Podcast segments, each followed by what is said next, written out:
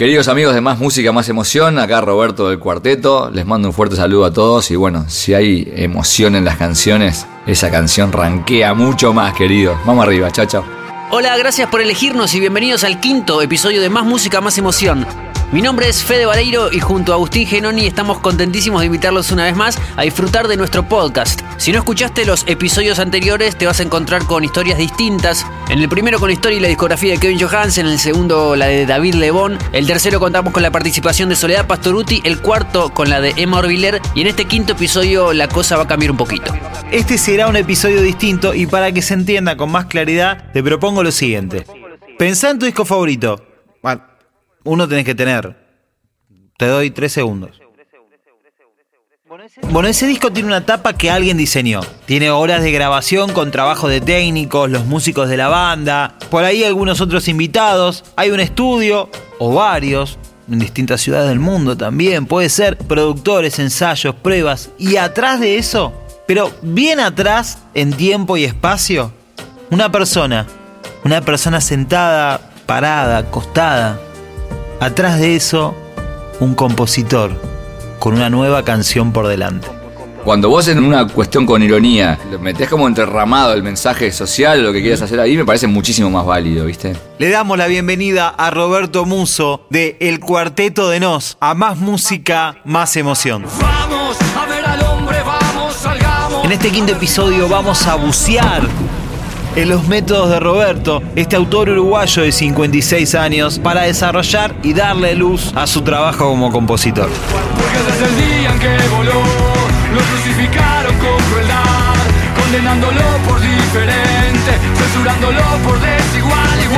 El cuarteto tiene una historia riquísima, tan rica como los casi 35 años que tienen de trabajo. Es más, su disco Otra Navidad en las Trincheras es el disco de rock más vendido de la historia de la música uruguaya, te lo juro.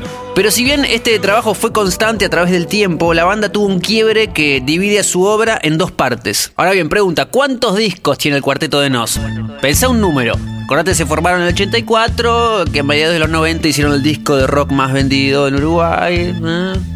3, 4. Bueno, tiene 17 discos. Así que serían 10 discos hasta raro y 7 de ahí en adelante. Una especie de antes y después de ese punto de inflexión en un montón de sentidos llamado raro. Hay un dato que me llama un poco la atención.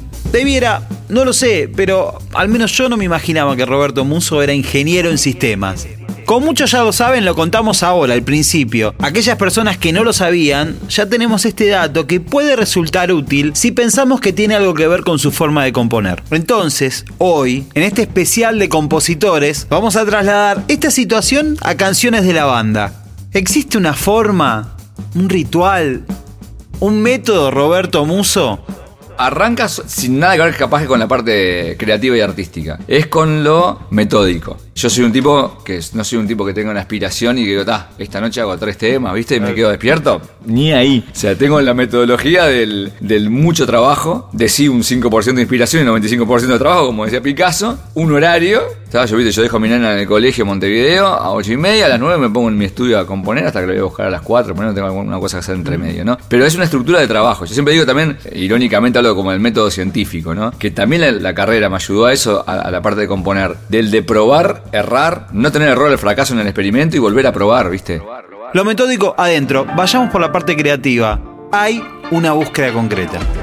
Hablando ya más de la parte creativa en sí, es el concepto, ¿viste? Para mí. No soy tampoco alguien que me pongo a escribir una. Bueno, a ver, pongo la hoja en Word o la hoja en blanco, a ver para dónde voy, ¿no? O cada este acorde me llevó a, a un estado trascendental que voy a escribir tal cosa. Nada que ver. Vi la luna. y Estoy- no, no, y no, no, nada. Vi la luna y me dormí, seguramente. saqué una foto y me Ni la mejor es un simple. Es más, viste, buscar un concepto y una canción que hable de, no sé, viste, como te digo esto, de un rap entre un hombre y una computadora, que hable del bullying, que hable de, no sé, este, un personaje, o el paralelismo entre nosotros y los zombies, por decirte algo, ¿no? Y después cuando me decante la idea, ahí sí me pongo específicamente, y como te digo, con toda la estructura de horario, con la parte metodológica y todo eso, a escribir propiamente la canción, ¿no? Y convencerme, autoconvencerme de que voy a, voy a hacer esa canción. Generalmente cuando me autoconvenzo, viste, y sé que, que tal concepto, por más complicada que vea el- en el brete que me metí, la termino la canción, viste. Bueno, probemos ahora con algunas letras del cuarteto de Nos. Sí, solo las letras en la voz de su autor. Hay una canción Tal vez la conocen, se llama No llora. Cuando la nena quiera caminar, se eche a andar y se caiga al tropezar, se tiene que levantar porque así mejora. La nena sigue avanzando, la nena no llora. No sé si irán al viento estas palabras, pero yo he escuchado al viento hablar. Ustedes saben la, la historia cómo fue. Cuando era chiquita Federica, después enseguida me mudé. Vivíamos en un eh, último piso cerca del centro de Montevideo, en, la, en 18 de julio casi, la principal, sí, vivías sí, acá en Corrientes y cerca del obelisco. Y estaba en una terraza grande que teníamos ahí, estaba con la guitarra tocando y con, con Federica chiquitita, ¿viste? Tenía, recién estaba por, caminando y hablando, jugando ahí con los muñequitos. Pasa una, una ambulancia Miro para abajo y claro, era un caos, ¿viste? Hora pico en Montevideo, justo la, la esquina con más tránsito, gente viniendo, ah, un quilombo de gente por todos lados. Y ella como escucha la, la ambulancia y me mira así a los ojos, diciéndome, ¿qué esto qué es? Y ahí dije, ta, ¿viste? Acá la vida me puso la escenografía de la canción en adelante. Es esta nena que me está mirando por eso, ahora acá contenida en la terraza, Mañana va a ser una mujer grande, suelta allá en la jungla esa ahí abajo, probablemente sin, sin que esté yo para darle respuestas a, a- o preguntas mucho más importantes que va a tener en la vida que lo que es el ruido de la ambulancia, ¿no? Y ahí fue el clic y vos que sabes que dije, está, capaz que se puede hacer una canción con ese, con ese concepto, viste, de, de crudeza, de realidad, sin perder un poco de ternura, viste, pero ver ese cóctel, ¿no? Cuando no tenga a nadie cerca y el dolor no la deje pensar, y si no están mis ojos para buscar respuestas, no llora. Bien, ahora superada la emoción o parte de ella, eh, vayamos al contexto de la composición de No llora. Entremos de lleno en la cabeza de Roberto Muso. No llora, yo me había autoimpuesto no hacer la canción. Me había auto- o sea, era al revés el proceso. Claro. Yo le dije a mi mujer, mirá que aunque me pida, no voy a hacer una canción. Sí, sí. No, obvio, me decía, no sé. Llegó, tipo, nació y fue como. Al año y medio, no, un momento, viste, que estaba ahí, que me cayó y dije, está, pero si la encaro por el lado del. Un cóctel entre crudeza, realidad, ternura, pero que ese cóctel, más o menos cuando lo voy escribiendo, quede en algo que ya digo, no, no va a un lugar común, bueno, capaz que puede quedar bueno, ¿no? En general mi proceso también es como muy tortuoso y muy personal. El- convivo con la canción yo solo mucho tiempo, ¿viste? Y después cuando a, a todos le mostramos, le- o sea, le muestro a todos, generalmente nos juntamos, ahí ya somos una, una buena cooperativa, ¿viste? Yo les hago una, una breve introducción, manual de instrucciones, digamos, la canción, y después entre todos, yo nunca soy de insistir, las que le- no les parece no van. Y es cierto que hay que estar alerta y preparado para enfrentar peligros Ya vamos a seguir desarrollando las letras en un ratito. Ahora hagamos una pausa y hablemos de un aspecto bisagra que atravesó al cuarteto. Cuando hablábamos de la discografía, te mencionamos que existió un antes y un después en la línea de tiempo de la banda. Un quiebre. Para dar ese giro tan importante en la carrera del cuarteto de Nos, se necesitaba de la voluntad de todas las partes.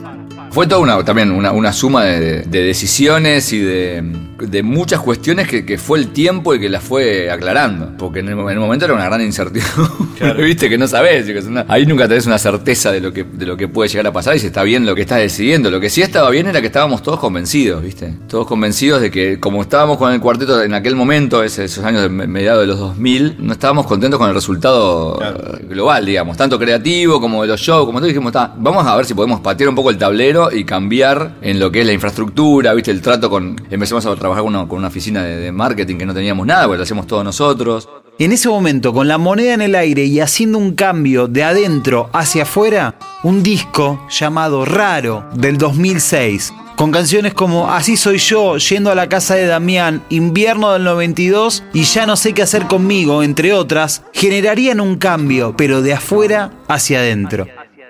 Cuando salió Rari fue un, fue un golazo, y sobre todo internacionalmente, porque la verdad que, que- que no nos esperábamos eso.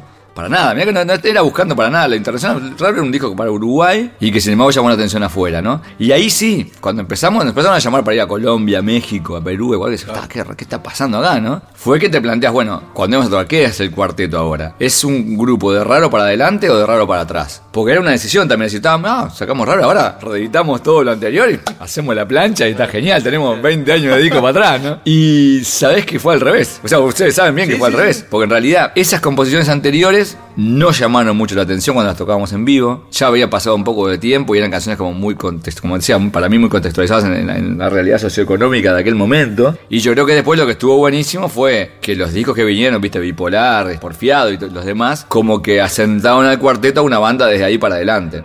A mí me pasa muchas veces que me preguntan, bueno, si tuvieras que mostrarle a alguien que no conoce el cuarteto, sin palabras, mostrarle una canción, es muy difícil decir, "Ta, el cuarteto es no llora, el cuarteto es Damián, solo eso no es. Pero si me das a elegir cómo entrar, yo capaz que elijo ya no sé qué hacer conmigo. Y oigo una voz que dice sin razón, vos siempre cambiando, ya no cambias más. Y yo estoy cada vez más igual, ya no sé qué hacer conmigo. Y con un punto de inflexión bien marcado llamado Raro, que incluso iba a definir el repertorio del Cuarteto de Nos del 2006 a esta parte, atravesado por discos como Bipolar del 2009, Lo mejor del Cuarteto de Nos del 2010, en el 2011 Porfiado, Habla tu espejo del 2014, 2017 Apocalipsis Zombie y un 2019 donde el Cuarteto de Nos está presentando su último disco llamado Jueves. Cuatro productores. Eduardo Cabra, Calle 13, Trending Tropics. Produjo Marioneta, que fue el primer corte con un gran video.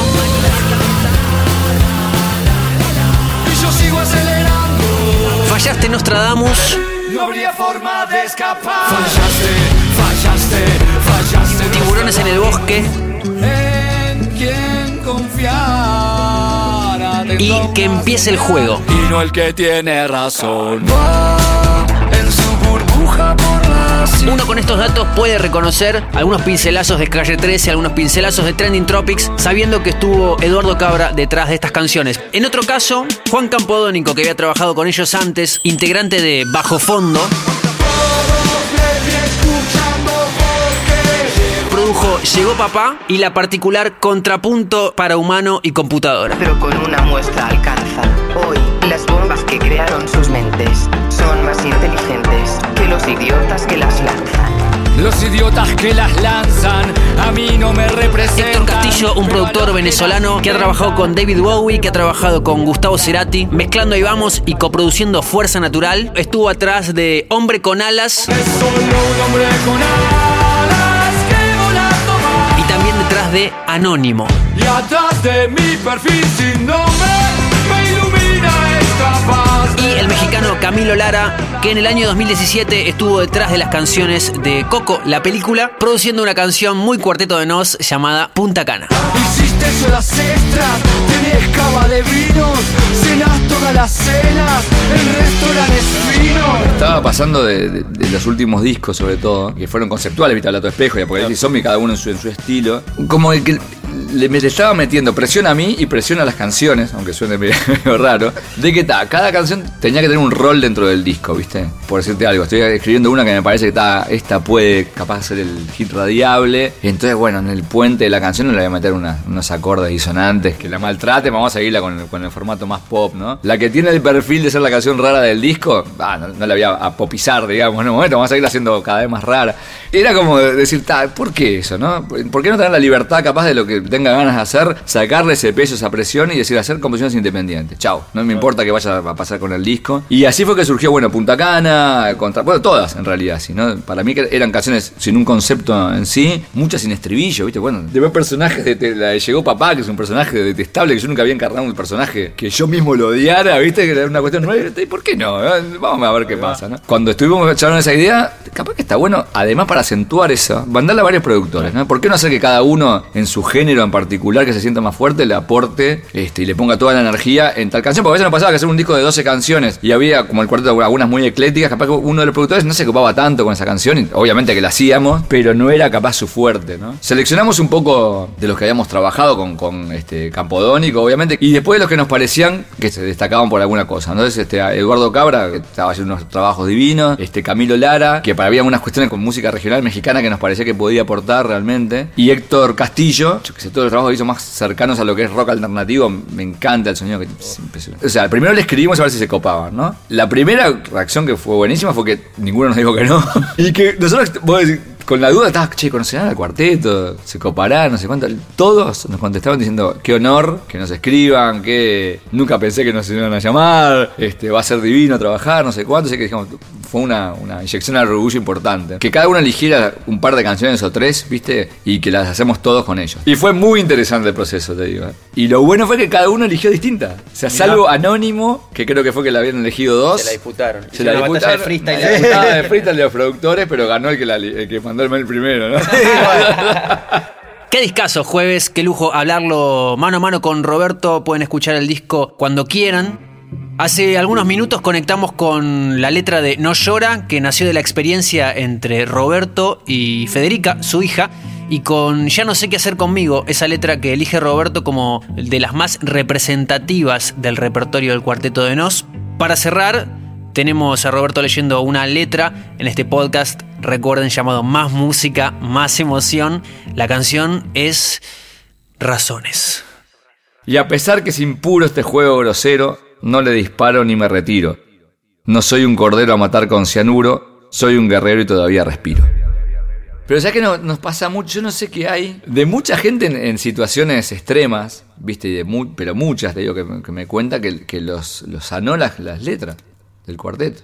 Esa frase, soy un guerrero todavía respiro, la vi tatuada en más de una piel de fans del cuarteto. Bueno, una me encantó, la otra me contrarizó que era una muchacha que me, nos vino a, a saludar que empezaba quimioterapia y me dijo, me tatuó esta frase. Es impresionante. ¿no? Y- Vino, vino un camarín y me dijo, mira Roberto lo que tengo que se tatuó acá. La nuca. Y arrancaba la quimio el otro día. Ya. ¿Qué haces con eso?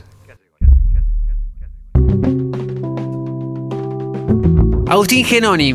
Fede Vareiro. Bien, eh, un momento casi de cierre de este episodio de Más Música, Más Emoción, donde vamos a compartir algunas ideas, algunas reflexiones, algunas moralejas. También eh, bonus tracks, parte de, de la nota con Roberto que han quedado afuera y que vamos a, a enmarcar y, y a mostrar ahora. Eh, de un episodio, de un quinto episodio con una perspectiva distinta. Veníamos siempre hasta ahora enfocándonos en la trayectoria de distintos artistas. En este caso, la lupa estuvo puesta estrictamente sobre bueno, la composición de esas canciones. Y qué lujazo poder contar con Roberto Muso, un compositor con, con esa trayectoria, de una banda tan querida en Uruguay, tan querida en Argentina, en el resto de Latinoamérica, que también se presta a, a abrir un poco el, el corazón y también mostrar, yo no sé si todos los compositores están dispuestos a, a- a contar su cocina. co- la cocina, su línea de trabajo. eh, y creo que fue una gran oportunidad para abrir esta nueva dinámica dentro Sí. de más música, más emoción. Totalmente, las canciones uno va escuchando a lo largo de, de su día, de su semana, de su año, descubriendo nuevas y qué sé yo. En muchos casos no sé si uno se pregunta cómo fueron compuestas o si qué método tenían tal compositor y qué método tenía otro. Y a mí me gustó descubrir en Roberto una persona muy racional, muy mental a la hora de sentarse a escribir, eh, de obligarse a sentar a escribir y no que esperar que la musa llegue mirando el cielo total. y las estrellas. Em, De tener claro un concepto, a dónde, a dónde quería ir, quiero escribir una canción que hable de. Sí, buscar un motivo, ver para atrás, fijarse qué motivos ya fueron como investigados, mirar para adelante, ver cuáles no. No caer en un lugar común. Y, y también esto, eh, más allá de conocer la cocina, esta cuestión de, bueno, el compositor y la banda, eh, esa dinámica de trabajo por momentos de, de comunidad, de, de compartir todo, Sí. por momentos de, bueno, esperen a que yo esté listo para mostrársela. Debe ser como medio un flash todo eso. Eh, a mí hay algo que me sorprendió gratamente, que fue esta, eh, lo, lo que él remarca como una decisión en conjunto. De un poco en algún momento vos lo marcás cuando mencionamos la discografía, por ejemplo. En Raro la- el- iba, pasaba algo, iba por otro lugar y fue como, che, ¿todos estamos viendo la misma película? Sí, bueno, vamos por otro lado. Ahí entra Juan Campodónico también y cómo va tomando otro rumbo. Y de repente esto, recitales, shows en vivo. No estamos sintiendo que haya una química con lo viejo, vamos con lo nuevo. Sí. Eh, la gente que eh, al mismo tiempo en Uruguay le decía, che, pero lo anterior, ¿qué onda? Y es como, no, no, el camino es este. Sí, eh, está bueno eso. Él se siente como muy permeable a la recepción de, de su repertorio. Totalmente. Dicho esto, quiero presentar el primer bonus track, que es una pregunta habitual. La pregunta habitual que si todo el mundo escuchó algún episodio de Más Música y Emoción sabe que preguntamos para el músico, para Roberto Muso en este caso, ¿qué es una buena canción? Para mí una buena canción es... Yo no lo puedo todavía, mira que es una, muy buena, que es una muy buena pregunta, esa es una muy buena pregunta. Me cuesta disociarlo lo de la calidad. eh, si hubiera una, una manera de vos medir la calidad musical por una escala eh, fría de números y está esta canción, es un 7 o un 8 musicalmente hablando de- o de números, no lo puedo disociar del impacto que tiene con la gente, ¿viste? Que también es una cuestión muy amplia esa, porque no, tampoco te lo puedo decir que está, no necesariamente una canción que, que, que por cierto tiene más views en YouTube es mejor que otra que tiene menos, cierto que es una gran mentira, ¿viste? Entran a, jugar también los comentarios, entran a jugar también, para nosotros sobre todo el show en vivo, cómo la gente recibe esa canción, que para mí es el termómetro también como más importante, ¿viste? Entonces para mí una buena canción es una ecuación con muchísimos parámetros, entre los cuales está eh, lo estrictamente artístico, lo estrictamente académico musicalmente, como está la letra, pero también hay una, un, un parámetro que es para mí la aceptación eh, de la gente y cómo esa canción, con el correr de los tie- del tiempo, además o eh, sobrevive y se mete en la vida de las personas como un recuerdo más. Bien, contestada de alguna manera. Por, por eso me Sí. parecía que tenía que ver un poco con lo que venías contando vos. Sí, aparte me parece el cuarteto de Nos. ¿Alguna vez fuiste a ver el cuarteto de Nos? Fui a ver el Cuarteto de Nos y lo fui a ver en Luna Parks y en festivales. Hoy las bandas en un festival tienen como una concepción del show distinta, el público también. Hay mucho público que no lo fueron a ver, a una banda que va a tocar en un festival y hay como esa especie de coqueteo constante entre banda y, y público, entre público y banda. Así que sí, como lo vi en esas dos perspectivas. Me gusta mucho en vivo el Cuarteto de Nos. Lo fui a ver hace muy poco, la presentación de- del disco jueves. Jueves. Todo funciona bien, Sí. todo funciona bien. eh, esa, esa alquimia que hay con, con el público, las canciones cantadas así como nos contaba en parte del testimonio de Roberto, una especie muchas veces de catarsis, Sí. de, de- de- de tirar afuera, de, contar todo lo que quiere contar en una canción Roberto. Y de recibir mucho también. Sí. Recomendamos eh, a aquel que esté descubriendo tal vez eh, al Cuarteto de Nos o quien lo conozca y conozca sus canciones, pero tal vez no las haya visto en vivo aún, eh, que los vaya a ver en vivo, porque hay, hay mucho eso, hay mucho de ida y vuelta. Bien, hablamos del presente del Cuarteto de Nos, vámonos bien para atrás. Otra pregunta habitual en los episodios de Más Música, Más Emoción, donde tratamos de que el músico conecte con un momento de su vida a través de una canción. Exactamente, un nuevo Llévame ahí, en este caso Roberto Muso y su infancia en Uruguay. Llévame ahí. Acaba de hacer un viaje mental, la máquina del tiempo terrible, que es la banda sonora de mi casa cuando yo era chico, que era mi padre escuchando tango en una radio AM, imagínate, con sonando Gardel o algo por ahí en el fondo, y mi madre con el tocadisco al mismo tiempo, escuchando música romántica tipo Leonardo Fabio, ¿viste? Esa onda. Eso, es- eso generó este monstruo, ¿viste? Y sí, no, eh, era, era de alguna forma, tenía que haber una conjunción de ahí de, de- de- de caminos que se chocaban, algo que terminase en, en- en la- en una figura parecida a la de Roberto sí, sí, Muso, eh, Tango, Leonardo Fabio, los Beatles, eh, Jaime Rosita Rosa, todo eso, Roberto Muso. Sí, sí. Eh, Bien, eh, esto fue un episodio nuevo de Más Música, Más Emoción. Estamos recontentos de hacer este podcast. Si les gusta, lo pueden compartir en sus historias y tal vez etiquetar a Agustín Genón y a Fede Vareiro, que estamos sorteando todos los episodios, un montón de cosas que tienen que ver con los artistas que venimos trabajando en este podcast y, y con muchos que se vienen. Algunos queremos adelantar, otros no. Bueno, es eso, es contarle un poco a los demás también que, que- que te gustó esta historia y de paso a ver si, no sé, te quedas con un disco. Disco, o con- entradas. Ahí va, con algo. de cosas. Saludos. A la música. No. Bien, mi nombre es Fede Vareiro. Mi nombre es Agustín Genoni y gracias una vez más por compartir este podcast. Más música, más emoción. Hasta la próxima. Chau. Y acordate que si querés escuchar las canciones que sonaron en este quinto episodio con Roberto Muso del Cuarteto de Nos, armamos una playlist que la podés encontrar en el usuario Filter Argentina.